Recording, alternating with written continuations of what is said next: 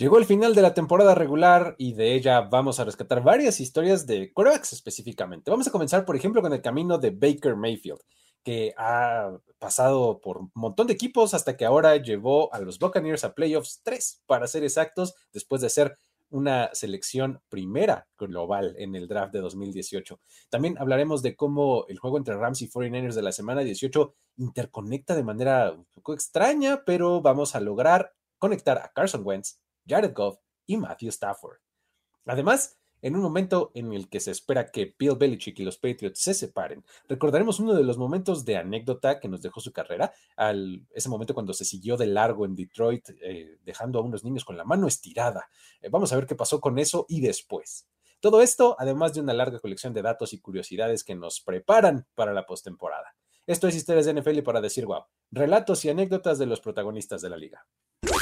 La NFL es un universo de narrativa, testimonio, ocurrencia y memorias que nunca, nunca dejan de sorprender. Y todas las reunimos aquí.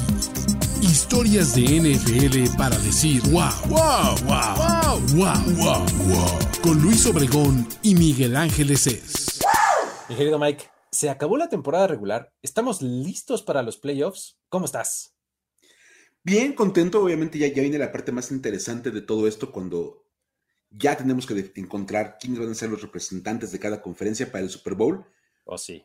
Pero antes de eso, tenemos varias historias que contar, como un poquito de todo lo que nos dejó esta, esta última semana de la NFL, que tuvo como de todo, desde equipos que estaban jugando con todo mundo porque les surgía ganar, hasta los que de andaban como de vacaciones, así de tomándose la semana bien tranquila. Y de todo eso sale como una combinación de así bien, bien interesantes. Exactamente. Y pues bueno, vamos ahí a, ahora traemos variaditas, ¿no? Tenemos muchas, eh, muchas historias pequeñas, ¿no? O sea, no hay ninguna así como de largo, largo aliento, pero se va a poner interesante, va a estar este un poquito más dinámico, ¿no? Un poquito de este, historias cortitas, ¿no? Sí, si no les gusta esta historia, aguántense cinco minutos y ya cambiamos a otra. Exactamente. Denle eh, dos veces el, adelantar 10 segundos y ya casi casi que vamos a ir a la mitad, ¿no? Entonces, este, eh, ustedes tranquilos.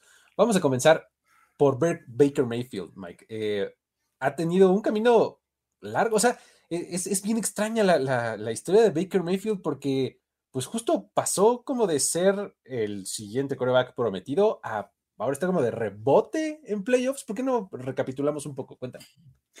Ha sido, como bien dices, una cosa bien extraña la de Baker Mayfield, porque esta semana los Buccaneers aseguraron su boleto a la postemporada. Ellos fueron de los que necesitaban ganar como con urgencia ganaron la NFC South.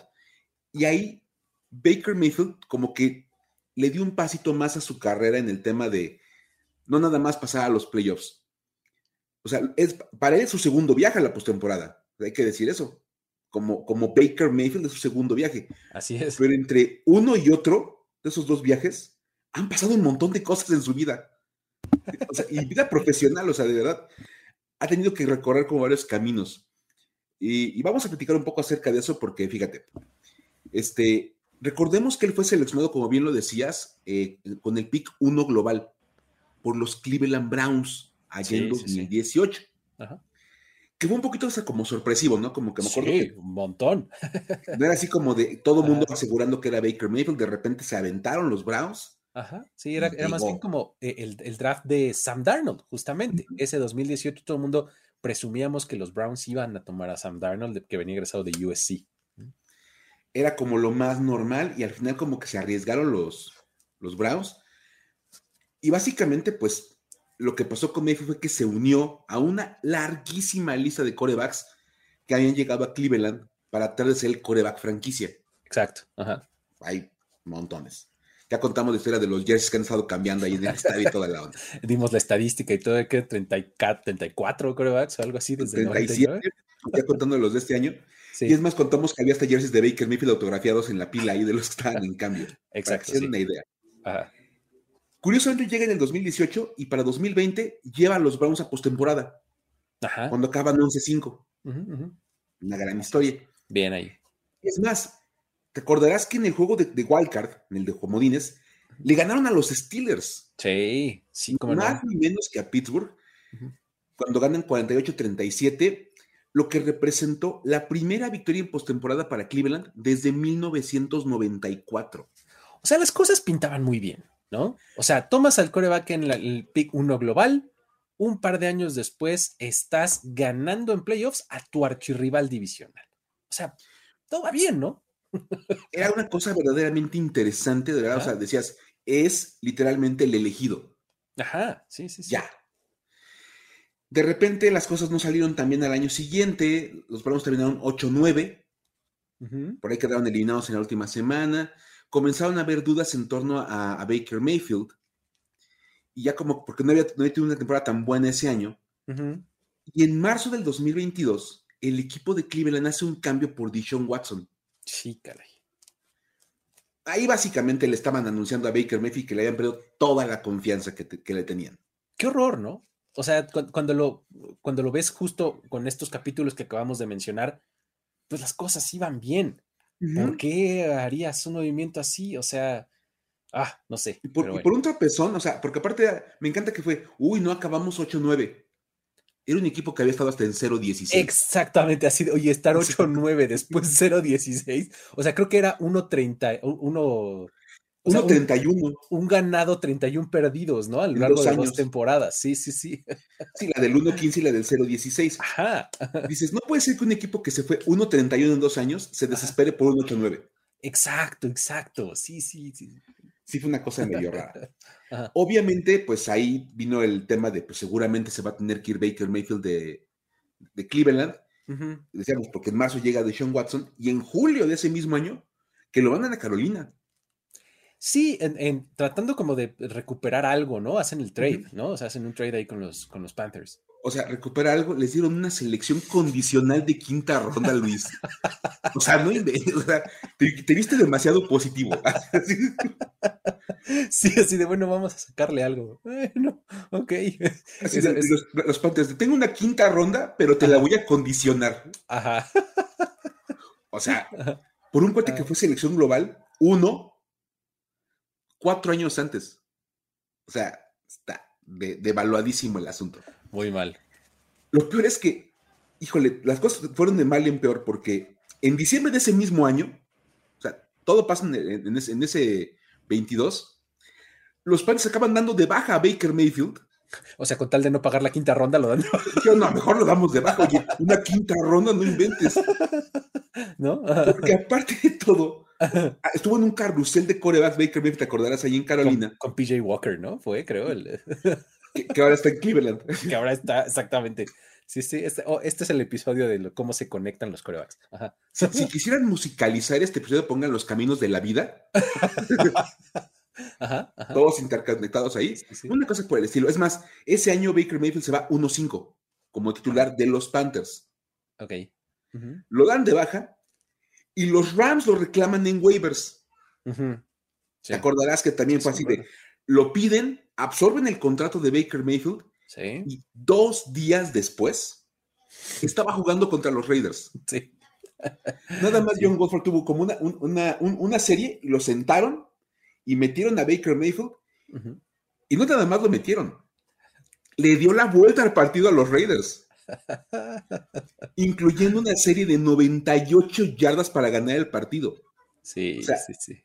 fue una cosa impresionante. Me acuerdo que vi ese partido y era increíble ver a Baker Mayfield. Primero vestido de Ram. Sí, rarísimo se veía.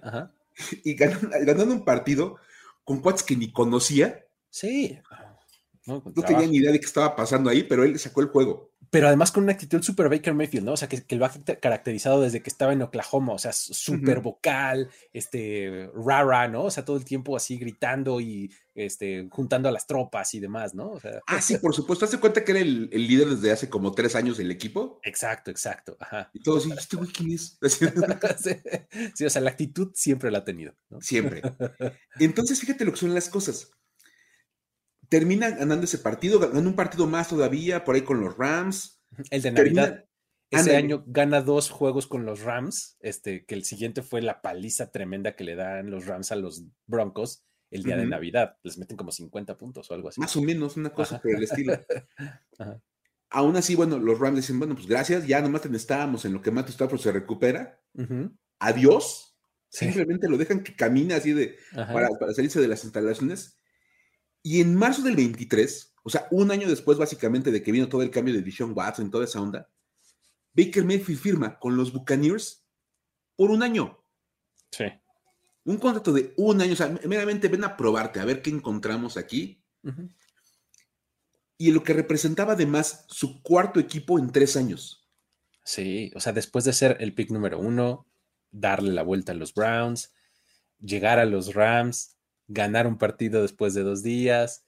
Este, después de todo eso, los Bucks dicen, eh, a ver, ¿no? Mira, necesito un quarterback que sea 2-3 eficiente, ¿no? Mientras encuentro al futuro de mi franquicia. Tal cual le dieron ese contrato, ¿no? De puente en lo que encuentro al siguiente, ¿no? Lo más increíble de todo es que con todo ese panorama que ya llegó completamente devaluado Baker Mayfield, jugó todos los partidos de la campaña. Eso es una cosa, muy interesante. Llevó a los Bucks a marca de nueve ganados, ocho perdidos. Y ganó el título divisional, que además es el tercero consecutivo para los Buccaneers. Ay, sí, qué maravilla. Mencionando que los dos previos los ganó Tom Brady. Sí, y además, este, uno creo que fue con récord perdedor, si no me acuerdo, o algo así, o, con este récord así muy malo, ¿no? Súper pobre, la verdad. Pero es increíble que cuando dicen, todo el mundo lo puso nada más como ese mero relleno para este año ahí, porque para eso, llegaba, termina ahora, este próximo lunes, de cuando estamos grabando este, este programa, va a recibir un juego de playoff en casa como coreback titular y no sabe qué va a pasar con él el próximo año. Exactamente, de aquí a marzo tiene contrato, nada más, ¿no? va a venir otro marzo en el que va a tener que volver a buscar chamba o a ver qué pasa, o que los decidan extenderlo un poquito más, contratarlo. Porque imagínate donde, termine ganando un partido en, playoffs. y que avance a la ronda divisional y que aún así le digan los Buccaneers, ah, no, ¿sabes qué? Vamos a ah, seleccionar a, no. sé quién del colegial, ¿no? ese Michael Penix, aunque jugó mal en la final de la de, me llama la atención. Ese zurdo de oro. sí, fíjate, o sea, está, checando ahorita rápido el dato. Y justo en 2022, los Buccaneers 8-9 terminaron. Sí, ganaron la conferencia, pero con récord perdedor, ¿no? Sí, o sea, realmente. Baker Mayfield ganó un juego más, ¿no? Hasta les mejoró la marca. Exacto. Por eso, por eso de verdad es que decidimos regalarle un espacio en este programa para decir wow, por la vuelta que le ha dado Baker Mayfield a las cosas desde aquel juego de playoff contra los Steelers hasta el día de hoy. Sí, sí, sí, totalmente. Ahí está la, el camino que ha seguido Baker Mayfield y a ver qué le depara eh, la temporada 2024. Vámonos a la que sigue. Tenemos el Rams 49ers y cómo, cómo esto interconecta un montón de cosas y es así como el Spider-Verse y este... los eventos canónicos y demás.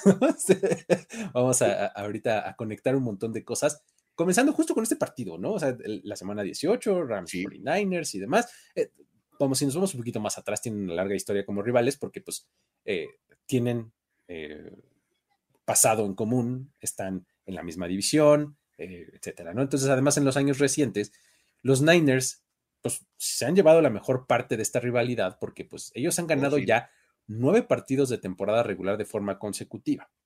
Y hay que hacer énfasis en esto de temporada regular, ¿no? Porque en esta rachita hay que hacer la observación de que hay una victoria ahí de los Rams que pues es nomás en el campeonato de conferencia, ¿no? Ese, dato me encanta porque es, uy, te ganamos nueve seguidos en temporada regular. ¿Y cómo nos fue en la postemporada, perdón? Digo. Sí, ese año en el que los Rams ganan el Super Bowl. Por supuesto. el campeonato de conferencia se lo ganan a los 49ers, justamente. Y pues bueno, esas nueve derrotas de los Rams ante los 49ers han sido justo con Sean McVay como head coach de Los Ángeles y Kyle Shanahan al frente de San Francisco, ¿no? Entonces, eh, pues así fue como llegamos a este partido de la semana 18 y pues ahí las cosas cambiaron porque eh, ahí fue cuando un poco se abrió el la línea temporal, ¿no? O sea, como, como en Loki, ¿no? Sí. Sí, pero sí se, ramificaron todas las cosas. Sí, por supuesto. Este, estamos aquí haciendo referencias entre eh, Spider-Verse y Loki, imagínate, pero bueno. Este, um, eh, resulta que justamente aquí es donde las cosas empiezan a ramificar, porque al no tener nada que pelear estos dos equipos, deciden descansar a sus respectivos corebacks de entrada, ¿no? O sea, muchos más de sus jugadores descansaron, McCaffrey, Donald, Karen Williams, muchos jugadores ofensivos de los 49ers también, etcétera. Eh, pero pues Matthew Stafford no jugó con los Rams, ni Brock Purdy tampoco lo hizo con los 49ers, lo que le abrió el camino a un enfrentamiento de corebacks entre Carson Wentz, vistiendo el uniforme de los Rams, hablando de cosas raras, ¿no? y a Sam Darnold de los 49ers, ¿no? Eh, a ver. Justo mencionabas ese coreback que todo el mundo pensaba que iban a tomar los Browns en lugar de Baker Mayfield. Exactamente. Ok. Seguimos conectando corebacks, ¿sale? Eh, um, Carson Wentz fue seleccionado por los Eagles con el pick global número 2 en el draft de 2016, solamente detrás de un tal Jared Goff, que fue seleccionado por los Rams. Claro, claro. o, sea, eh, una conexión más, Rams, este, Wentz, Goff, o sea, ah, pónganse abusados, espero que estén eh, con su pizarrón de corcho atrás, ¿no? Y así, ya sabes, así con como este meme de alguien así queriendo explicarte algo, ya sabes. Uniendo, con estambritos y, y, tachuelas todos los, todas las fotos. Exactamente, así, ¿no? Ahora, Sam Darnold, por el otro lado, fue elegido, como ya lo decíamos, en el pick 3 global del 18, de 2018, pues, eh, por, eh, por los Jets, ¿no? Ahí. ¿Cierto? Entonces, de ahí, como los Rams ganan este partido de la, de la semana 18, eh, pues se nos da un caso interesante. Carson Wentz es el primer coreback de los Rams en derrotar a los San Francisco 49ers en temporada regular desde 2018, año en el que lo hizo Jared Goff. El cuate que seleccionaron los Rams en lugar de él. Eh, exactamente. ok. ok. ¿No? Entonces, eh, o sea, los Rams estaban en lo correcto, vamos a decirlo así. Seleccionaron a uno o al otro, sabían que le iban a ganar a los 49ers, ¿no? No puede ser, claro. Entonces, pues bueno, al vencer a los 49ers, Wentz ayudó a que los Rams aseguraran el seed número 6 de la NFC. ¿Vale? Entonces, esto, este seed número 6 los hace enfrentar al seed número 3, ¿no? De, de la NFC.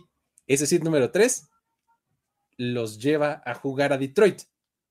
Entonces, Wentz provocó que los Rams de Matthew Stafford se enfrenten a los Lions de Jared Goff. Pero ellos venían del equipo contrario, ¿no? Exactamente, ¿no? E, e, ellos fueron intercambiados en el 2021 y aquí es cuando entramos a otra como línea de, las ramificaciones del universo en donde eh, los Rams y los Lions se van a enfrentar eh, entre, con corebacks intercambiados, ¿no? En el 2021. Eh, o sea, vamos a recordar que en este offseason eh, Matthew Stafford fue mandado a Los Ángeles a cambio de Jared Goff, pero además les mandaron selecciones de primera ronda eh, de 2022. un montón de cosas, claro. Otra de 2023, una tercera ronda de 2021. o sea, vamos, que le surgía deshacerse de Jared Goff. Básicamente. ¿No? Entonces, eh, en ese mismo 2021 los Lions jugaron contra los Rams en el SoFi Stadium, ¿no? O sea, ya se habían enfrentado este, estos corebacks, ¿no? Pero en Los Ángeles. Exactamente. Ahí eh, los eh, quedaron 28-19, ¿no? Y eh, perdieron, ¿no? Goff tuvo un partido de 268 yardas, un touchdown, dos intercepciones, y Stafford 334 yardas y tres touchdowns. Madre mía. ¡Boom! ¿No? Desde entonces no se han vuelto a ver las caras, ¿no? Ahora, este, este fin de semana los vamos a ver en la ronda de Wildcard. Y pues bueno, eso quiere decir que Matthew Stafford estará haciendo su regreso a Detroit, ciudad en donde, por cierto, jugó de 2009 a 2020, ¿no? Madre mía. después de ser el pick número uno global de ese equipo en aquella fecha, en 2009, ¿no? Pues bueno, este, pues vamos a ver, ¿no? de acuerdo ahí este, con diversos reportes. La, la anticipación está interesante, ¿no? De este partido. Vamos a ver, es por tele. Exacto, porque eh, dicen que los boletos para este Rams Lions están vendiéndose en algo así como 441 dólares, los más baratos. O sea, hasta arriba. Así, exactamente. recordemos que es este domo, entonces tal vez estás como en el techo, ¿no? Del, estadio, ¿no? Amarrado de una viga o algo así, ¿no? Este, ajá, entonces, eh, ese es, eh, el, precio para, para, los boletos que están manejando. En el mercado secundario, estos mismos boletos están alcanzando los 552 dólares, o sea, todavía más caros. Y probablemente no vaya a bajar. Conforme más se acerca el evento, por supuesto. más suben los precios. Entonces, pues bueno, eso es eh, en cuanto a precios y por poner un poco de comparativa y un poco de contexto, los boletos más cercanos en precio son los del Cowboys contra Packers.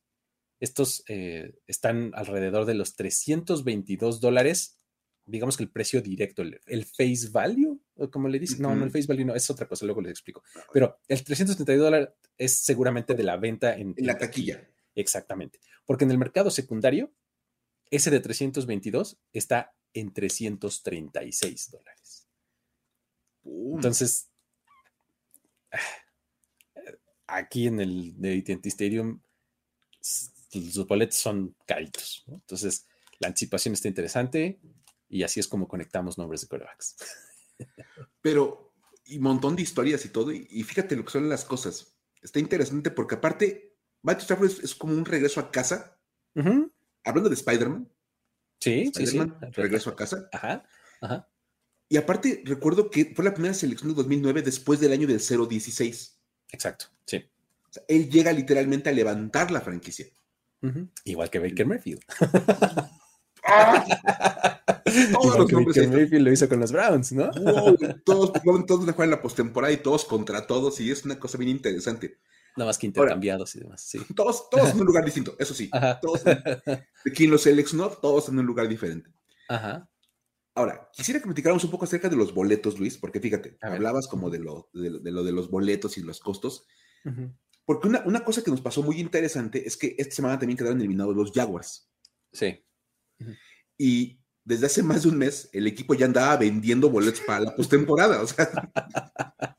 Sí, sí, sí, sí. Y, debo decir que cuando nos, compartieron la historia dijimos, oye, pues puede ser una historia para decir, güey, Ajá. que los Jaguars estén vendiendo boletos para los playoffs que no van a jugar. un mes antes. O sea, es que eh, lo que llamaba la atención es que era una publicación de como de principios de diciembre o algo así, ¿no? Consigue tus boletos para la postemporada. Y, y, tiene sentido. Estaban ganar dos juegos y ya con eso estaban en, los playoffs. Ganaron uno. Ese fue la bronca. Exacto. Pero no lo vieron venir nunca. O sea, y fue, fue, tanto el coraje que hizo todo el mundo cuando ganó ese partido que hasta el dueño de los Panthers aventó bebidas, toda la onda. Entonces, nada más. Ahora, esto nos lleva a una pregunta tanto a la gente que escucha el podcast como a mí, y tú, tú nos puedes explicar mejor que nadie, Luis. ¿Cómo se hace este tema de la, venta de boletos para la postemporada? Porque pues, suena medio raro vender boletos para una cosa que no sabes si vas a jugar o no. Sí, sí, ese es, eh, pues es un poco triquiñuela, yo creo, porque, o sea, a final de cuentas, todos los equipos eh, en, sus respectivos estadios tienen unos mecanismos este, específicos para la, para la postemporada, sobre todo si eres season ticket holder, ¿no? O abonado, como le dices, si tienes boletos de temporada. Eh, ese, es el, ese es el asunto. Por eso cuando vi este reporte, yo dije, bueno, ok, o sea, sí se ve muy mal, ¿no? ¿no? Que todavía ni siquiera aseguras tu lugar y ya empezaste a vender, ¿no? Se ves como medio soberbio y con lo que quieras, pero puedo entender e, el mecanismo porque los equipos no es que saquen a la venta al público y, aseguren y después tengan que hacer reembolsos y demás. En algunos casos lo es y tal parece que en este eh, por lo poco que he visto, es así.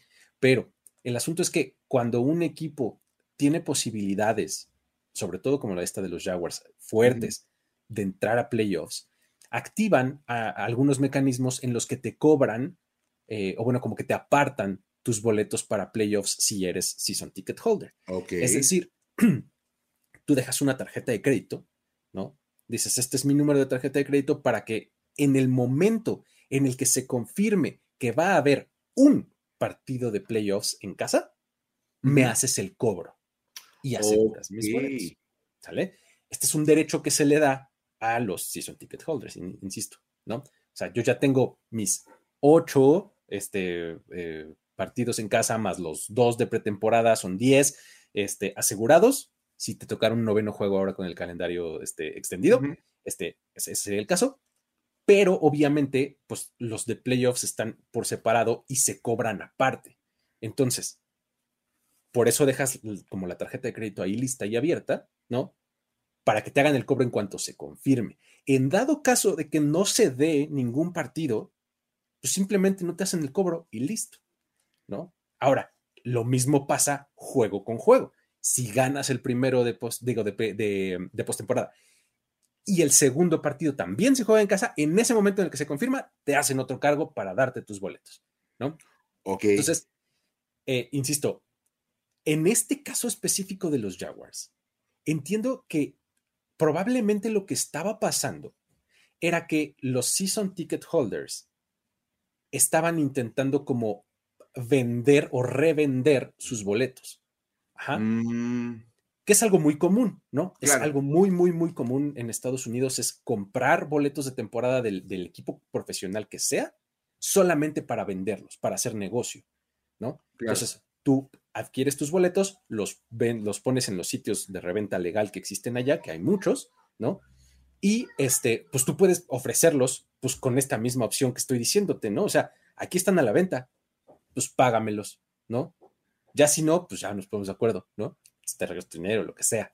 Entonces, lo, lo que decía el comunicado de los Jaguars era, en dado caso de que te hayan ya transferido los boletos, el reembolso se le va a hacer al dueño original. Como diciendo, pues ahora tú que los compraste en el mercado secundario, arréglate con el que te los vendió, porque ahí sí yo no tengo nada que ver, ¿no? ¿y ¿Cómo saber a quién le llegaron los boletos? Exactamente, yo le voy a hacer reembolso si alguien me pagó, al que me lo pagó.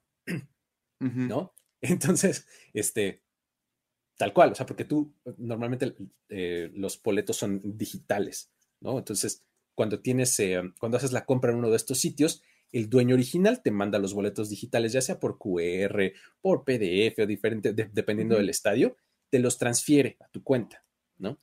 Entonces ya te aparecen en tu, en tu sistema, pues en tu app, en lo que tengas en tu teléfono, ahí están tus boletos a nombre del dueño original, pero ya los tienes tú. Cuando tú, tú los tienes, el dueño original los deja de tener, ¿no? Entonces, Claro. en caso de que ya se haya dado esa transferencia, era lo que decía este, el comunicado, pues el reembolso se le va a hacer a quien se le tenga que hacer, a quien me haya pagado a mí, ¿no? Entonces, básicamente así es como funciona. Eh, no nos animamos a ponerla como historia para decir, güey, porque no estamos seguros de que haya sido así como tal cual un, este, un acto de soberbia, ¿no? Por parte de Jacksonville, pero este, pues aprovechamos un poco para darle un poco de luz a este, a este tema, ¿no?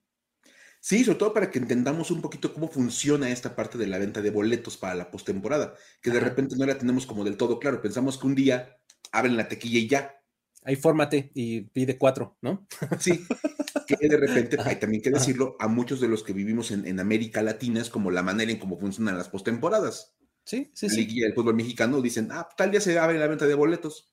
Sí, ya sea Ticketmaster o en la taquilla del estadio. O ves las filas de gente esperando comprar un boleto para el partido. Entonces, digo, vale la pena como ver cómo es muy diferente de repente el, el modo en, en la NFL. Interesante. Sí, y, y digo, eh, esto obviamente está acotado a los boletos de temporada, insisto, ¿eh? Este sistema que te estoy diciendo. Es decir, si Jacksonville efectivamente sacó boletos a la venta que, que no tienen dueño de temporada, por así decirlo, pues entonces sí, sí califica como historia para decir, güey, ¿no? Pero- ah, por supuesto. Sí, así. Si ya No. quieren vender al público en general, ahí sí ya. Ajá, exactamente. Que, que normalmente tienen ciertos lugares, este, pues, cierto número de, de localidades que son abiertas al público así desde que están disponibles, ¿no? Pero pues bueno, más o menos así está eh, la explicación y cómo, cómo funciona la venta de boletos para playoffs en la NFL. Vámonos a la que sigue. Esta está bien buena, Mike, porque Leonard Williams hizo algo esta temporada que nunca se había hecho. ¿O, o sí? A ver, cuéntanos, porque te- hay ciertos asegúnes, ¿no? Cuéntanos, por favor. O sea, ningún jugador, ninguna persona viva lo había hecho. Ok, esa es una buena acotación. Muy bien. O sea, si están vivos, seguro no, lo- no lo- no lo hicieron. Pero si ya tiene tiempo que se fueron a unir con la fuerza, seguramente ya. A ver, A ver. cuéntanos qué fue eso. Leonard Williams, como bien decías, es tackle defensivo de los Seattle Seahawks. Ajá. Y este fin de semana jugó contra los Cardinals. Al momento de meterse al terreno de juego y jugar su primer snap, hizo algo que no había ocurrido con ningún jugador del NFL en unos 90 años. Jugó 18 partidos de temporada regular. 90 años, ok. ok. Y hay un montón de cosas acá porque son bien interesantes. Ajá. Resulta que, Leonard Williams comenzó la temporada con los Giants. Ajá. ¿Te acordarás que él estaba en New, York? Era, de, ajá. Y él juega las primeras ocho semanas de la temporada con los Giants. Esas ocho semanas fueron todas de partido, porque la semana de descanso de los Giants venía después, ya más adentrada la temporada. Ajá. Cuando termina la semana ocho, los Giants lo mandan en cambio a Seattle. Estos cambios, ya sabes, de último, último momento con la fecha. Ahí en la línea, ¿no? El límite. Lo interesante es que cuando llega a Seattle, ya me lo imagino como de no manches, vengo de ocho partidos allá. ¿Cuándo toca la semana de descanso? Ya fue. Ya pasó. ¿Qué pasó? Hace dos semanas descansamos. Espérate, ¿qué? no, acá ya nos tocó, nos tocó bien rápido la semana de descanso. Seattle fue de los primeros equipos en descansar. Ajá. Entonces, le quedaban 10 semanas de temporada regular a Leonard Williams y todas eran de juego. Sí. Wow. Y luego jugando de dinero defensivo. O sea, el desgaste de su cuerpo debe de estar tremendo, ¿no? Y ni siquiera lo dejaron descansar la semana que llegó, lo pusieron a jugar esa misma semana. O sea, aparte de todo. titular, mano. Venga.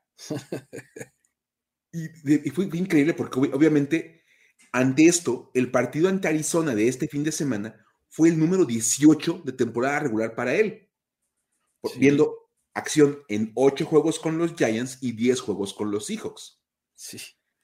Lograr esto no era posible hasta antes de 2021, hay que decirlo, de entrada, por eso no lo podías lograr. Exacto, sí, no, no había manera. O sea, no había manera humana de, de jugar 18 partidos porque la temporada nada más tenía 17 semanas. Ajá, exacto. O sea, nada más de ahí. Entonces, hasta que llega la extensión del calendario se puede dar este caso en el cual juegas en dos equipos y te cambian en las semanas de descanso, bla, bla. Entonces dice, ok, ahí está. Pero no es el primero que lo hace en la historia. Pero antes las temporadas eran más cortas, Mike. Sí.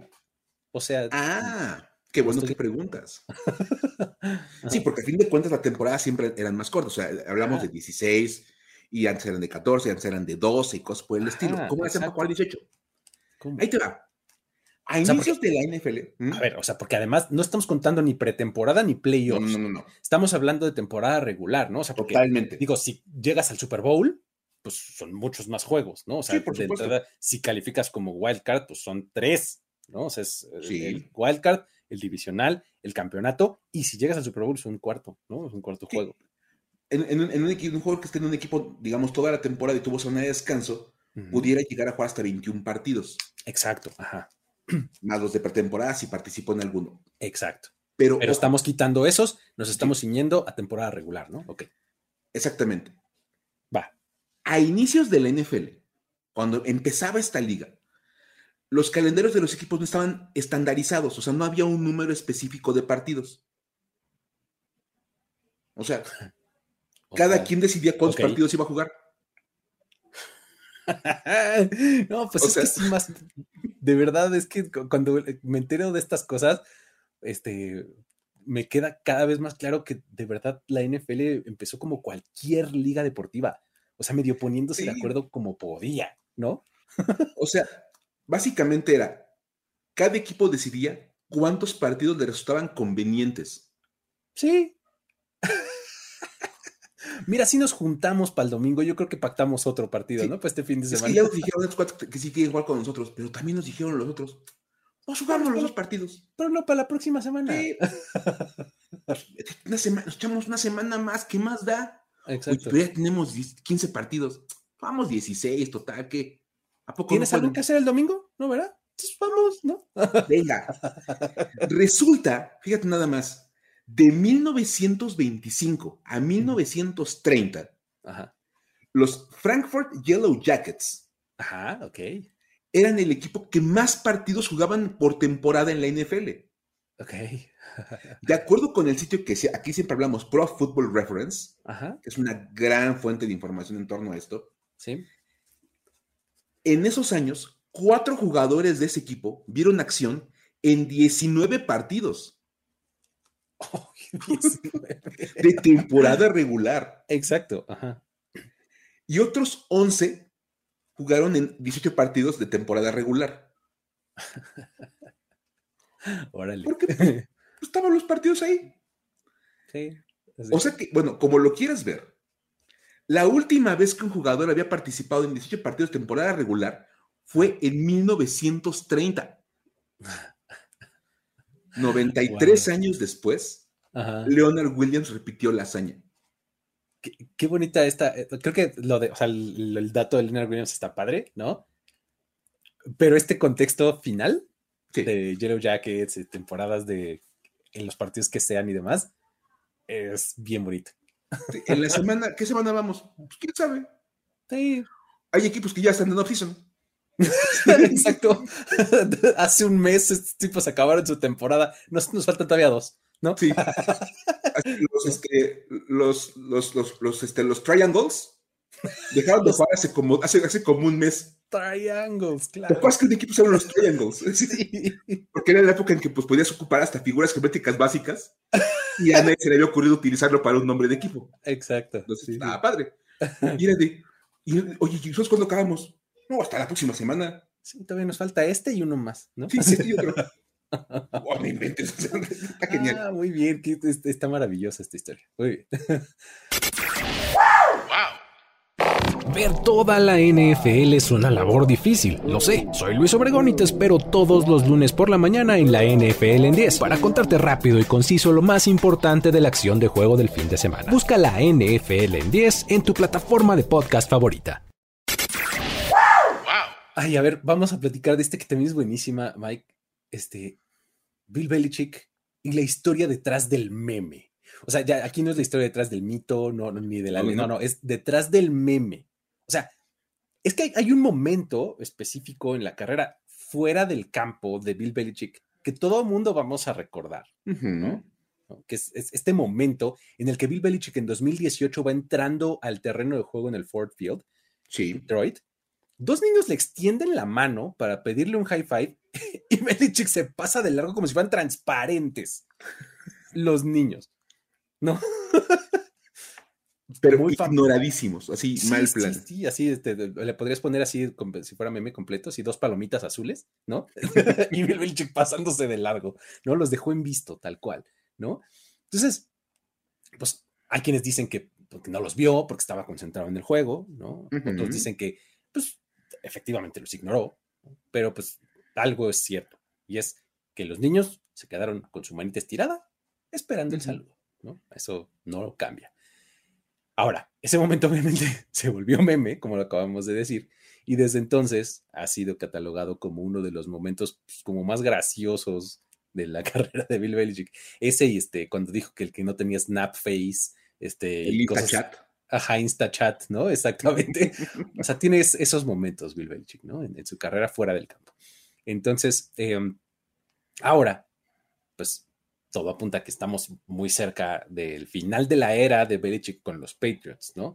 Eh, pues en, ese, en este momento que estamos como recapitulando este, la carrera de Bill Belichick y demás, pues salta a la vista este, que es uno de los momentos, no necesariamente en fútbol, pero pues que uno, uno lo recuerda, ¿no? Entonces, con eso, un usuario de, de X, eh, que es arroba Bryson NFL, publicó una lista de sus momentos favoritos en la, en la carrera de Bill Belichick, ¿no? En la instancia ahí en, en los Patriots. Y este momento de El Desaire fue el número uno de su lista. Es ¿no? que es un gran momento. Entonces, pues bueno, eh, publica esta lista y otro usuario, que es Andy Ferreira, eh, su nombre, le contestó que él era el papá de uno de estos niños. es el poder de las redes sociales, ¿no? O sea, eh, eh, para eso se inventaron las redes sociales, para conectar Claro. personas, ¿no? Para encontrar al papá de los niños que son parte del meme. Claro. Entonces, eh, le dice, yo soy el papá y pues en realidad, eh, pues mis hijos son fans de los Patriots. Pero ese día estaban de visita en Detroit con un amigo que trabajaba para el equipo de los Lions y los invitó al juego. Entonces, obviamente, pues para, como para cumplir la cortesía a su amigo, se ponen ropa de los Lions. Tú ves la foto y los, niños traen pues, como jersey o playera de los Lions, ¿no? Entonces, como que a eso se, se, atribuía, ¿no? Que, que Belichick los hubiera ignorado. Así que voy a estar saludando aquí a estos niños que vienen del equipo contrario, ¿no? Que no saben ni lo que es jugar un Super Bowl. Exactamente, ¿no? Entonces, Andy Ferreira explicó que los Patriots después se dieron cuenta de esta situación. Ok. Y que decidieron invitar a los chicos a otro partido del equipo, ahora ya en New England. Y ese día que fueron invitados al juego, pudieron ver el calentamiento desde el campo, conocieron a Bill Belichick y todo. Y pues bueno, lo primero que hizo Bill Belichick cuando los conoció, le dijo, ay, oigan, este, ¿cómo están? Perdón, porque no los vi en Detroit, ¿no? Este... hasta que me dijeron, hasta que vi el video, claro. Sí, sí, una disculpita, ¿no? Casi, casi les dice. Iba yo con prisa. Ajá. Ya sabes, uno anda con mil cosas en la cabeza, ¿no? wow. Entonces, dándole explicaciones a los niños. Y pues bueno, después de esto, lo mejor es que el coach les firmó una foto, o sea, se tomaron la foto y se las firmó. Este, además, o sea, se toman la foto y les da aparte una foto del momento, ¿no? Cuando los niños están así y les firma esa foto, ¿no? Qué maravilla tener esa foto enmarcada así. Mira, el día que nos desairó Bill Belichick y nos lo autografió sí, sí, sí. wow. Entonces, digo, lo más interesante de todo esto, desde mi punto de vista, o sea, está padre la anécdota y todo, pero lo más interesante es que nos estamos enterando ahora, cuántos años después. Cuatro años después, cinco años después, no inventes. ¿No? Este, de, que esto sucedió en este, como que en compensación, quiero decir, a los niños que se quedaron ahí con su manita estirada, ¿no?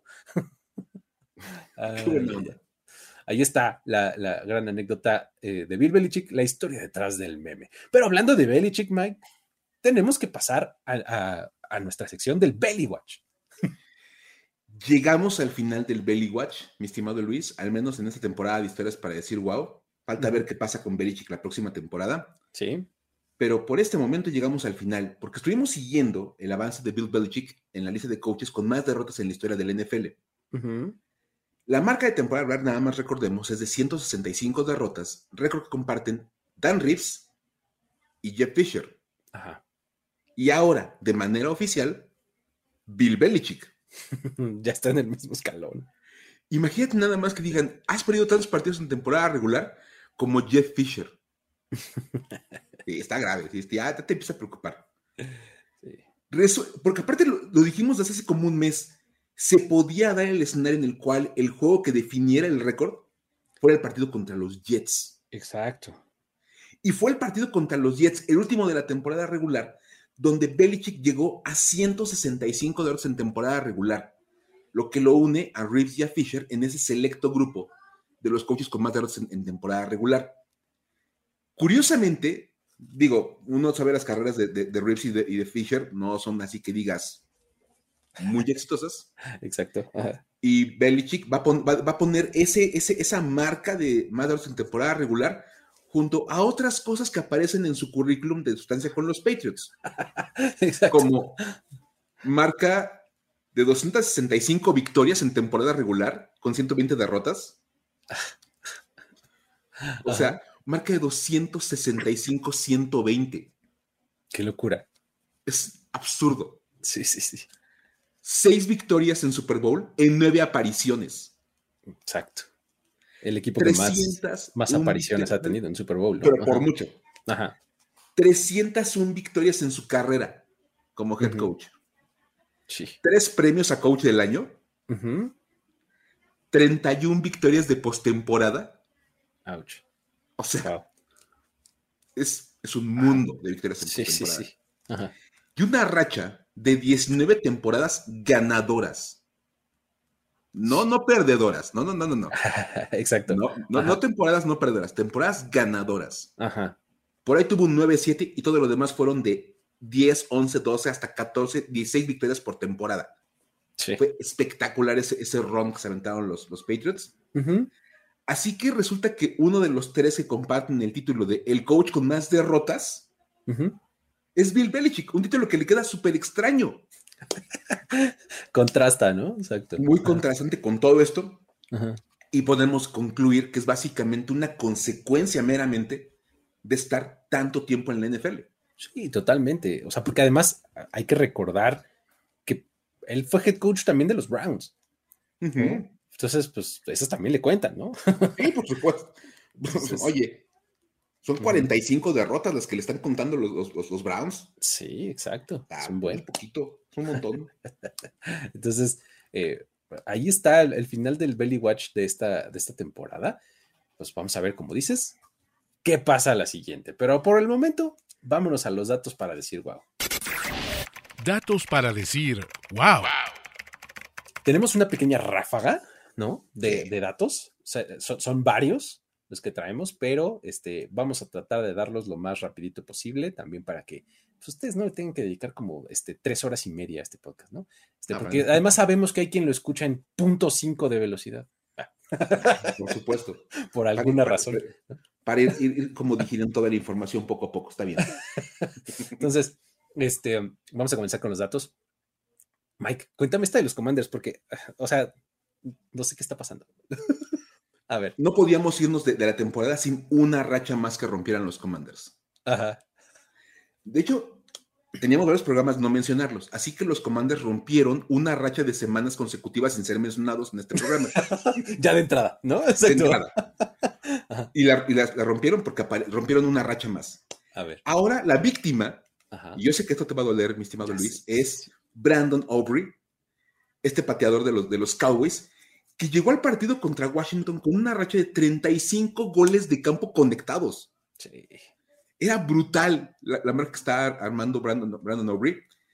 Y los comandos se encargaron de romper la racha y la rompieron directamente ellos porque le bloquearon un gol de campo. Exacto, o sea, no es como que, ay, le pegó chueco. No, no, no. Los equipos especiales de los Commanders bloquearon el, el intento de gol de campo y efectivamente rompieron la racha. La persona encargada de eso fue Joshua Pryor, el jugador de los comandos de equipos especiales, que se metió por el centro de la línea, entró pero volando, brincó y pum, le tapó el balón a, Brandon Norris. Más hubo un regreso ahí de patada larguísimo y toda la onda. Ahí como que, como que algo, algo, algo cambió dentro del Otso. Exacto. Para Brandon Aubrey. Y su siguiente intento lo falló y le dio al poste. Sí. O sea que después de, de conectar 35 consecutivos, falló dos. Sí. Y afortunadamente para él, terminó la temporada metiendo un gol de campo más, pero eso no le quitó que se fuera de la temporada con marca de 36 de 38 en goles de campo. Eso después de haber llegado a Washington 35 de 35. Y fíjate, si hubiera metido esos, esos dos, el bloqueado y el fallado, habría empatado la marca de, de Mike Vanderjack, que es el que el único que tiene una temporada perfecta de goles de campo y justamente la marca es 38 de 38. Dios. ¿no? La habría empatado. Pero bueno, ahí está. Los Commanders lo volvieron a hacer. Luego, otros que, otro que volvió a hacerlo es Matthew Stafford. Record maker. O sea, esta semana Pucanacua se convirtió en el receptor con más recepciones y más yardas por recepción en su temporada de novato. Y pues eso nos hizo recordar un par de récords que se han establecido en años recientes, como por ejemplo el de Calvin Johnson, que con los Lions aún tiene la marca de más yardas por recepción en una temporada. Luego, Cooper Cup es el receptor más reciente en ganar esto que le conocemos como la triple corona, que es más recepciones, más yardas por recepción y más touchdowns por recepción. ¿no? O sea, básicamente fue el mejor receptor de la liga. Por mucho. Y pues esto nos hace conectar una vez más este, datos y nos hace eh, reparar en el hecho de que tanto Pucanacua como Calvin Johnson como Cooper Cup tenían como coreback a Matthew Stafford. Madre mía, eso me encanta. ¿Qué récord quieres? Matthew Stafford te lo consigue.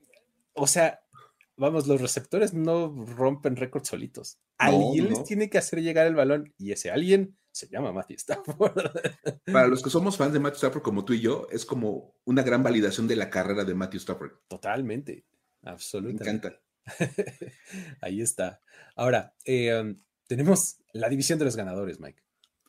El grupo de los ganadores es, la, división, la, la AFC North. Y es que, a ver, este fin de semana los Bengals derrotaron a los Browns en la semana 18 y con eso lograron algo que no habíamos visto desde, bueno, honestamente no lo habíamos visto nosotros. Exacto. Vamos a ser sinceros, no lo habíamos visto. Porque esta es la primera vez desde 1935 que todos los equipos de una división terminan con marca ganadora. ¡Qué maravilla! Es una joya. Porque la AFC North del 2023 tiene a los Ravens en 13-4, a los Browns en 11-6, a los, a los Steelers en 10-7 y a los Bengals en 9-8. Todos marca ganadora. Esto igual a lo que logró en el 35 la división Western.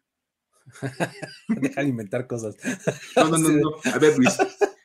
Así, para los que somos estudiosos de la historia del NFL, sabemos, porque no hay manera de que lo hayamos visto, Que, la, que la NFL en esa época nada más tenía dos divisiones.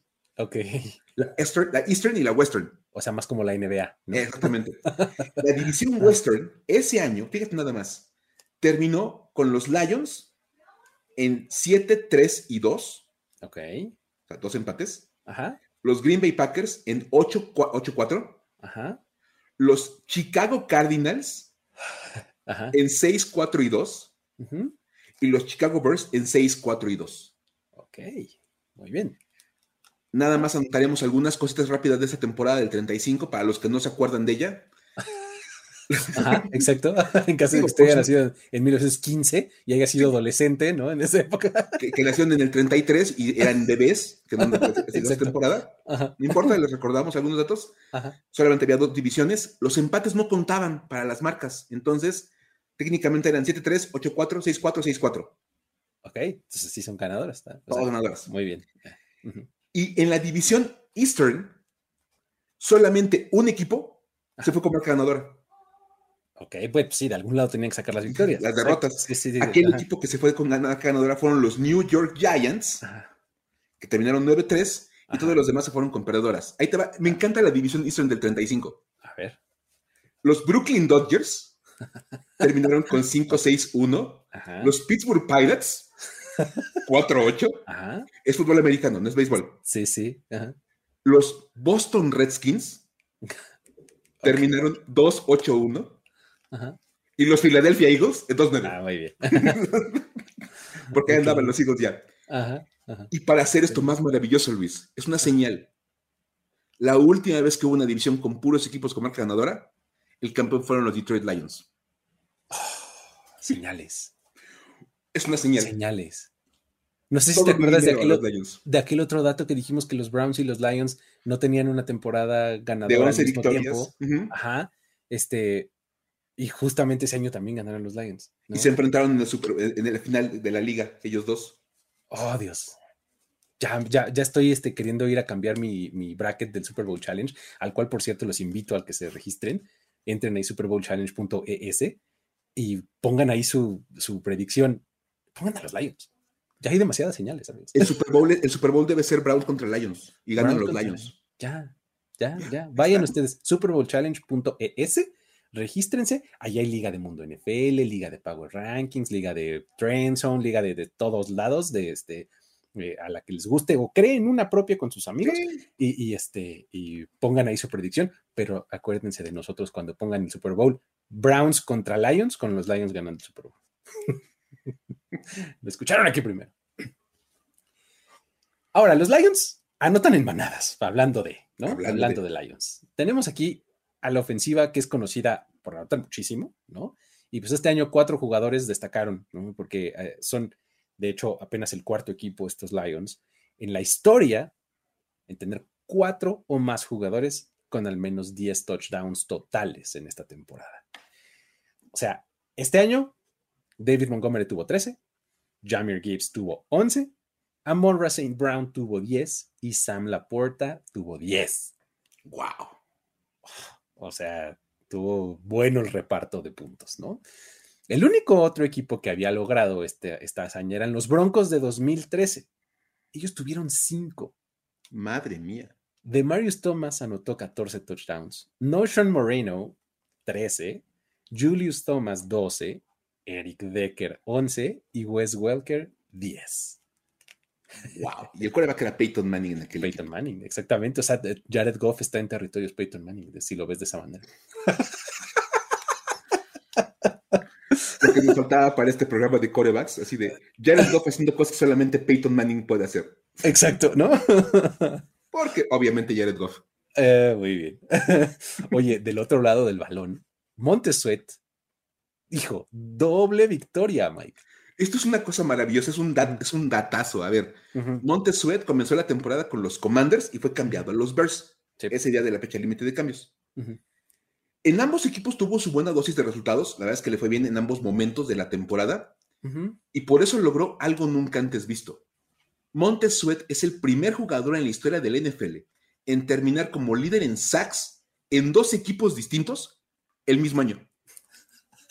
Ok, wow. Es una joya, porque tuvo 6.5 sacks con los Commanders, la máxima cantidad para un jugador de los Commanders en la temporada. Y cuando llega a los Bears, acumula 6.0 sacks, que es la máxima cantidad para un defensivo de los Bears en el año. O sea, te habla perfectamente bien de Montesuet, claro que sí, tiene muchísimo mérito, pero también te habla muy mal del resto de los rosters de los dos equipos, ¿no? Un horror. o sea, que ningún otro jugador haya tenido siete sacks en el año, ¿no? Hijo. Jugando todos los partidos de la temporada. Exacto. Con su equipo, híjole, sí está bien. Sí, te habla muy bien, insisto, de, de, de Josh Sweat, ¿no? Por un lado. Muy bien. Ahora, también quien tuvo temporador fue CJ Stroud. De hecho, fue su temporada de novato y fue simplemente brutal. Hay un par de datos aquí para demostrarlo. En los últimos 50 años, solamente tres corebacks han terminado la temporada como líder en yardas por partido y en ratio de touchdowns e intercepciones en un mismo año. Y ahí te va la lista. La lista está compuesta por Joe Montana en 1989, Tom Brady en 2007, Ajá y CJ Stroud en 2023. Madre mía, ¿dónde se fue a meter CJ Stroud? Ah, Joe Montana en esa temporada gloriosa del 89, Tom Brady en la temporada invicta en temporada regular en 2007 y ahora CJ Stroud. Dios. Obviamente el Stroud lanzó solamente bien poquitas intercepciones, de hecho fue eh, interceptado solamente en el 1% de sus pases. Wow.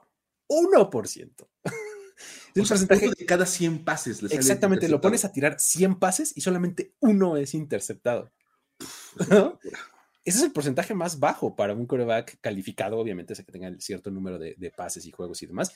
Y eh, además, Stroud se vuelve el primer novato en ser líder en porcentaje eh, de intercepciones desde Paul Governale. Este, este personaje lo hizo con los Boston Yanks en 1946. Un día tenemos que una lista de todos los equipos que has mencionado en este programa. sí, por favor, exacto.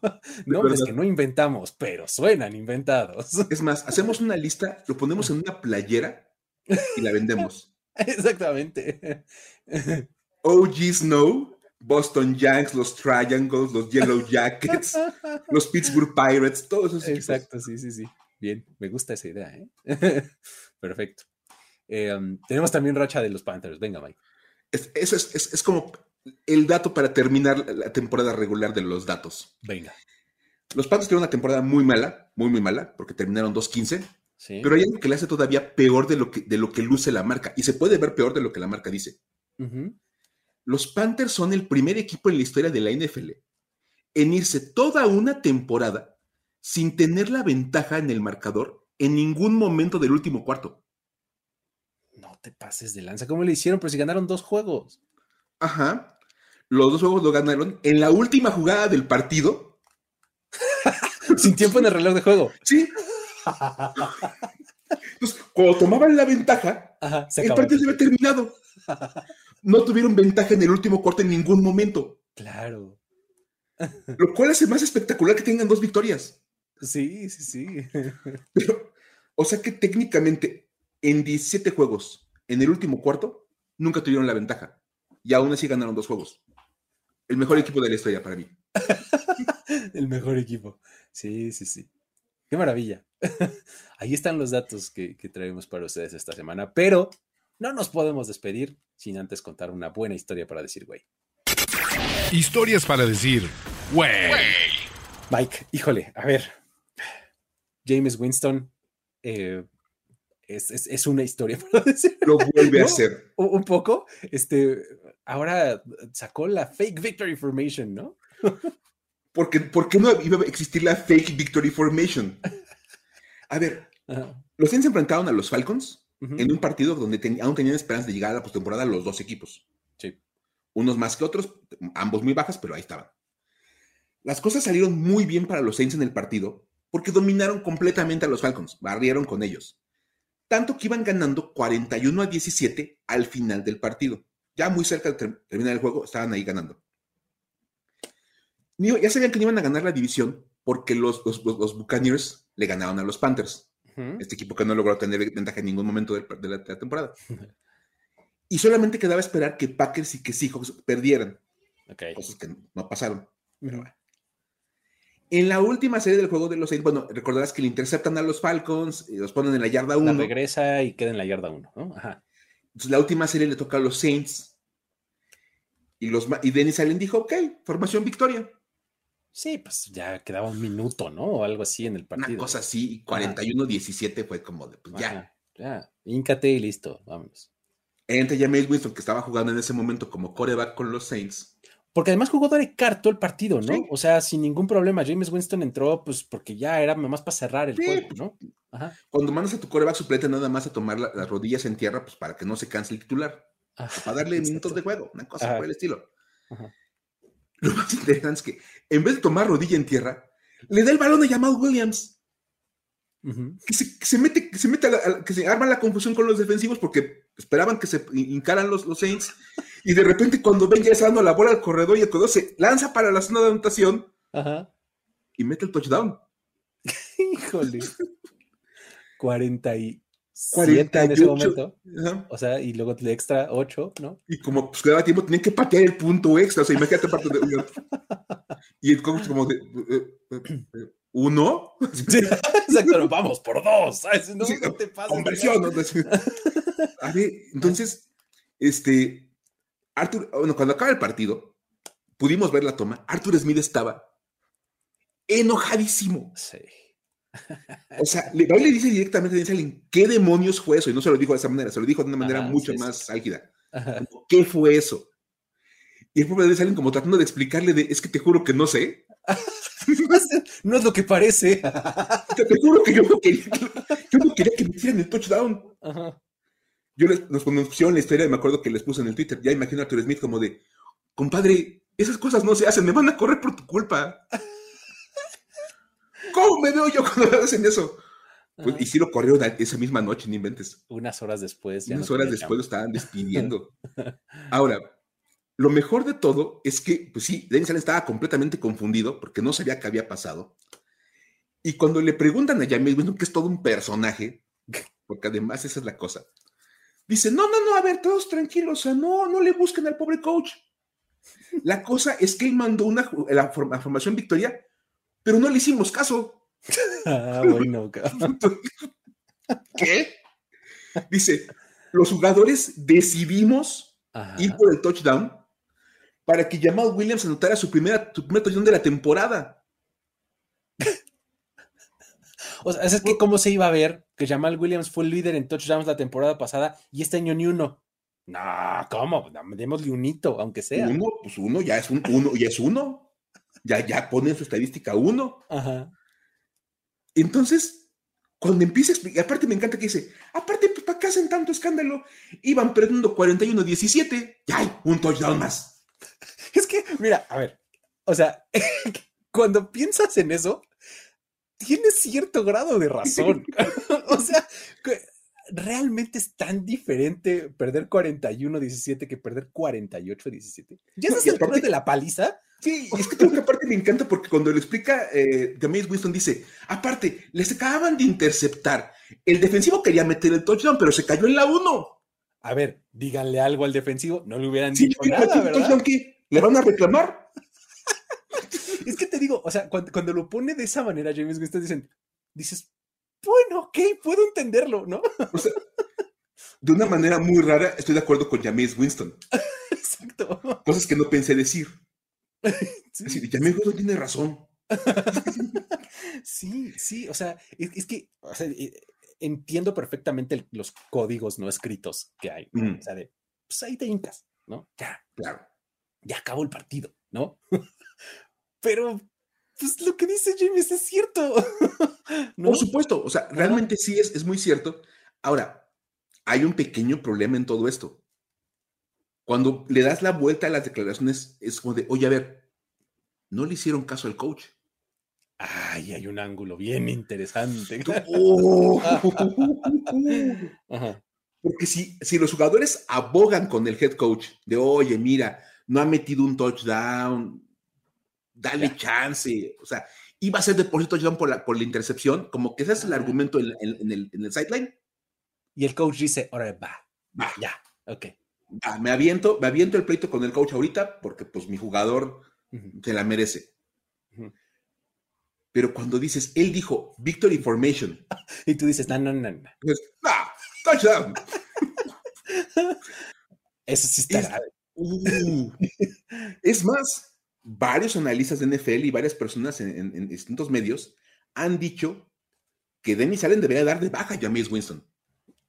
Pues es que es así desacatar completamente eh, pues, algo, algo que le mandó. Y no es de, ay, improvisó un poco y.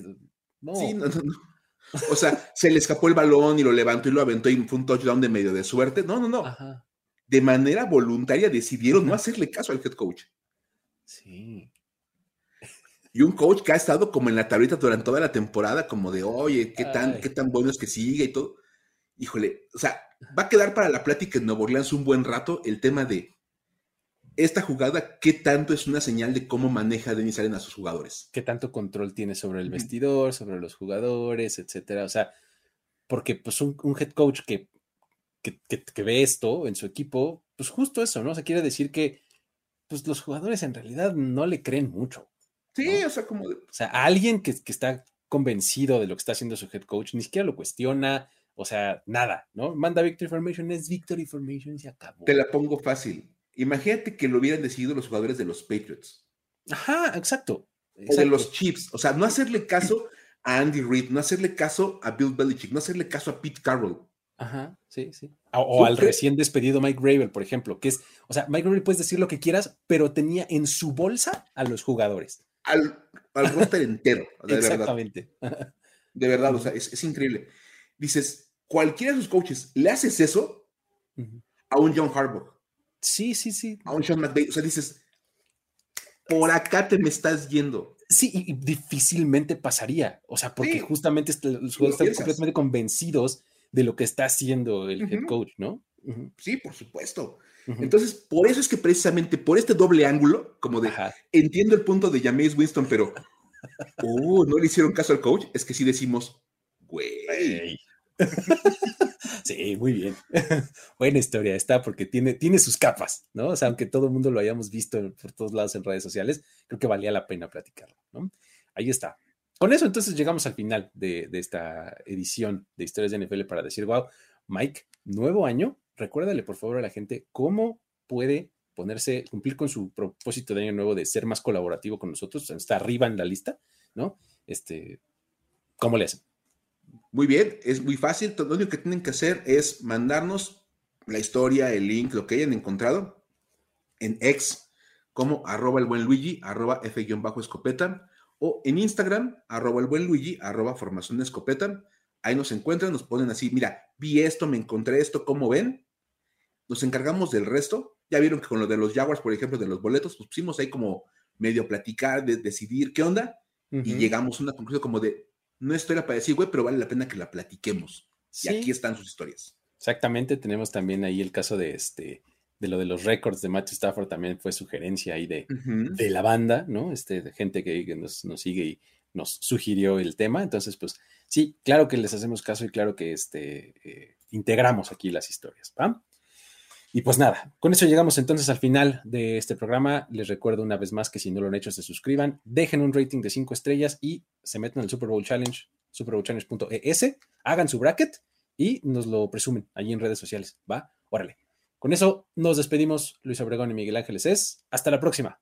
Bye bye. Esto fue Historias de NFL para decir wow, wow, wow, wow, wow, wow, Los relatos y anécdotas de los protagonistas de la liga directo a tus oídos. Con Luis Obregón y Miguel Ángeles E. Voz en off, Antonio Sempe. Una producción de primero y diez.